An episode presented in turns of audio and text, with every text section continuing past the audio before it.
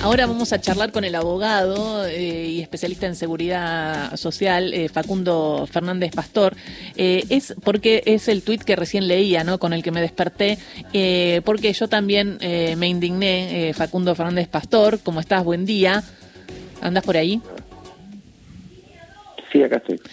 Bien, bueno, me indigné cuando eh, me enteré de lo que había sucedido con este argentino, porque no es la primera vez que los servicios de salud de, Bolivia eh, no terminan de atender y me parece que clarificó bastante tu tuit en el sentido de que marcaste que lo que sucede en Bolivia también sucede en Chile, en Estados Unidos y en otros países en donde no hay salud pública y la gente se muere en la calle porque no atienden a todos, no hay una prioridad de atender. Si me podrías contar un poquito y compartir con los oyentes este concepto en realidad salud pública hay. Lo que hay es salud pública arancelada. Eh, para aclararlo es como la educación. Digo, la Argentina en América Latina y el Caribe, en América, si lo llevas hasta el extremo norte, eh, es algo que no existe. Eh, tanto en educación como en salud, tenemos salud pública y gratuita y salud pública y gratuita, igual que en educación. Tenemos educación pública y gratuita. ¿Por qué? Porque entendemos que eh, el concepto de salud tiene que ser universal, integral y solidario. Algo que eh, en la región no sucede, y como lo puse en el tuit, hay muy pocos países donde existe esto. Uno es eh, un caso está en el Caribe, Cuba, y después hay casos en Europa, que son los países que quedaron de la ex Unión Soviética, algunos, y después los países socialdemócratas. Sí, que son los de Suecia, Dinamarca, Finlandia, ¿no? Exacto. Que para los argentinos liberales es el comunismo, que son los países que tienen una alta presión tributaria. Entonces nos comparan con esos países y después nos quieren eh, hacer pagar los impuestos de Guatemala. Claro. Pero lo cierto es que eh, los sistemas de salud, que son parte de la seguridad social, desde Canadá hasta la Argentina, se basan en el viejo seguro social. Bueno, recién hablábamos con la titular del PAMI, hablábamos de cómo sería una Argentina sin el PAMI, pensando en este, en esta moda, este fenómeno de esta libertad que avanza, ¿no? Y en el, y para mí mal utilizada la palabra libertad que habla de terminar con lo público y terminar con un Estado presente. En ese sentido también sería difícil imaginar un, una Argentina sin el PAMI y también el PAMI es bastante único, ¿no? En el mundo a nivel de derechos. el PAMI es único es único. en el mundo. Eh, porque además el sistema de obras sociales que tenemos en Argentina, solo un país tiene algo parecido que es España.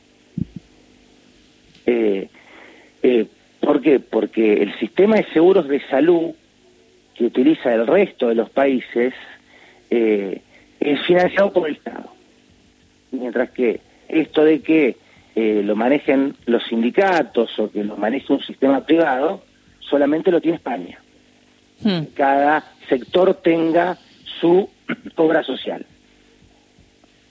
El resto de los países, el seguro social o lo da el Estado o lo contratan con un sistema privado que lo dan los bancos.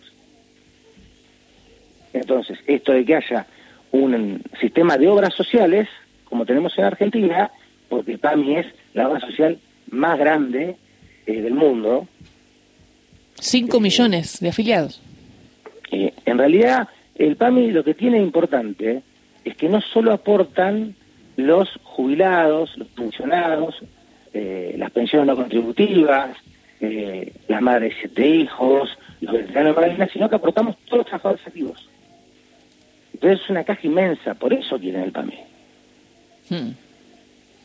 Claro, bueno, entonces, pero eso, eso hablábamos, ¿no? Un país sin, sin el PAMI, un país sin la, el hospital público. Y la característica de este país de Argentina, ¿no? un país con una ley de inmigración en donde es argentino el que habita, el solo argentino. Somos un país también en el mundo muy distinto en el sentido de lo solidario que, que, somos y que a cualquier persona que le pase algo no se le pregunta si tiene seguro o después se ve cómo se paga, pero lo primero que hace... O de qué nacionalidad. O de qué nacionalidad. Lo primero que hace es atenderlo.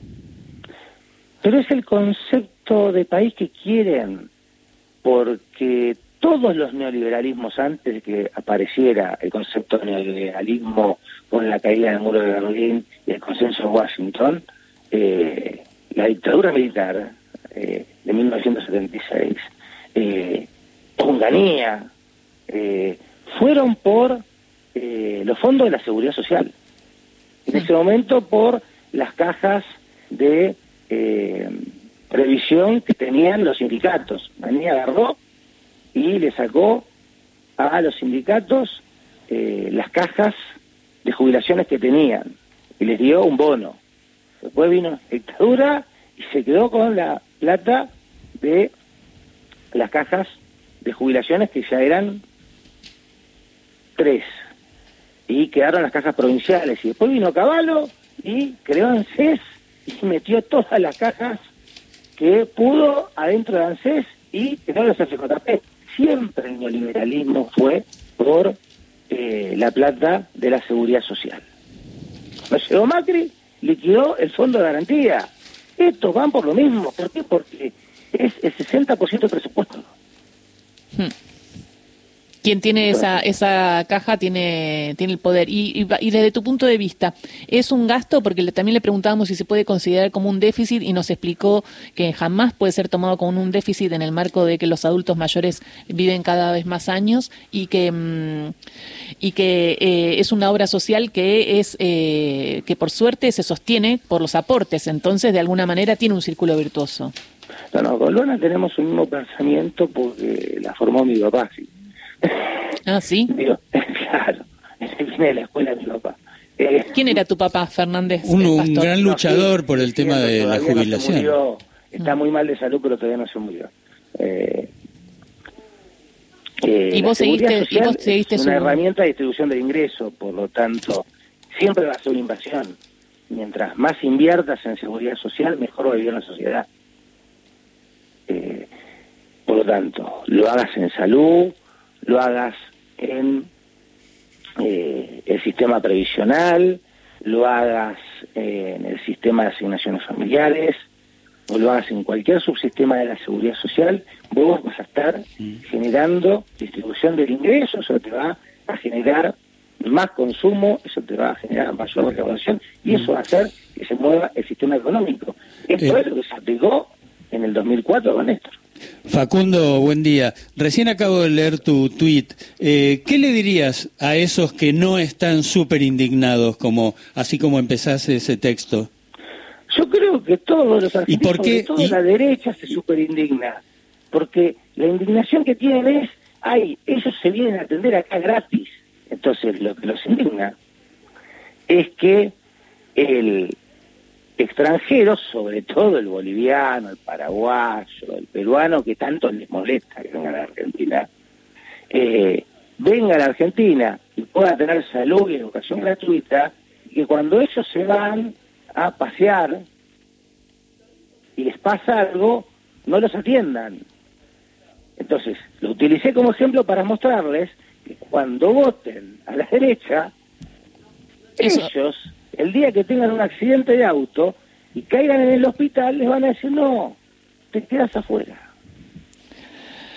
Clarísimo, Facundo Fernández Pastor, muchísimas gracias por esta charla con Radio Nacional. La verdad que da impotencia lo que sucedió. Sabemos que está el embajador de Bolivia reunido con la familia, que se está investigando esto, pero realmente todo este caso que dio tanta indignación, porque nosotros somos un pueblo que abre y que da salud y da educación, eh, también nos hace pensar de lo que podría pasar si gana la derecha. Así que gracias por esta reflexión. Muy bueno tu tweet y bueno, y hablamos pronto. Saludos a tu padre. Y saludos a tu papá. Bueno, gracias a ustedes. Hasta luego. Hasta luego. Facundo Fernández Pastor, abogado, especialista en seguridad social. Si lo pueden seguir eh, en Twitter, puso este tuit que a mí me llamó mucho la atención y de alguna manera resalta la importancia de un Estado presente. El padre es un verdadero referente del tema jubilación, eh, muy consultado por los medios durante años. No sabía que estaba en un trance de salud delicado. Mm.